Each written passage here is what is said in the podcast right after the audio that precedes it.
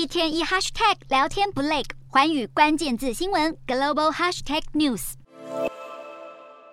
乌东道路旁随处可见被炸烂的俄军坦克和军机残骸，地上还散落着俄军士兵仓皇逃难时来不及带走的衣物，可见乌军闪电般的反攻行动，杀得俄军措手不及。乌克兰总统泽伦斯基当地时间六日宣布，乌军持续以惊人的速度在乌东、乌南战线推进，又在赫尔松州收复了三座城镇。泽伦斯基在日前谈话中也提到，乌军在举行入俄公投的乌东四州，总共夺回了数十个城镇，代表俄军已经丧失四个州的完全掌控。不过，俄国总统普丁仍然在当地时间五日，不顾国际社会反对声浪，签署四份联邦宪法法令，正式完成乌东四州归入俄国领土的法律程序，创下俄国至少半世纪以来最大大的领土扩张。虽然俄国当局始终不愿承认，但是战场迹象显示，大批俄军部队正被乌军赶出乌国国土，战力耗损也相当严重。就连伴随俄军进行采访的战地记者寇斯，都在社群媒体上松口，战场上不会传来任何好的消息，暗指俄军已经陷入进退两难的境地。另外，先前因建议普丁动用核武扭转战局而声名狼藉的车臣共和国领导人卡迪罗夫，又再度口出狂言，声称要派遣三名年龄都未满十八岁的儿子到乌克兰战场。普丁还为此授予卡里罗夫俄军一级上将的军衔，卡里罗夫还称这是最高荣誉。不过讽刺的是，普丁无法以实际作为解救前线崩溃涣散的俄军，只能和其他主战派盟友在远方互相取暖。